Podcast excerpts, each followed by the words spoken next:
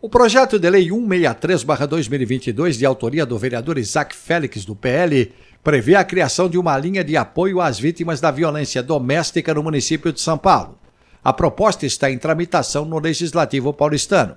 Conforme o projeto, o objetivo é auxiliar no combate a atos de violência, além de assegurar o sigilo e a escuta qualificada de um profissional especializado em saúde mental, assistência social, segurança pública ou ciências jurídicas. Esse profissional ainda estará de plantão para esse fim, no acolhimento, orientação, suporte emocional e, se necessário, encaminhamentos jurídicos ao órgão de segurança pública e judiciais às vítimas de violência domésticas, que podem ser mulheres, crianças, adolescentes, idosos e outras pessoas em situação de vulnerabilidade. Os detalhes no texto da jornalista Luiz Ramada no portal da Câmara.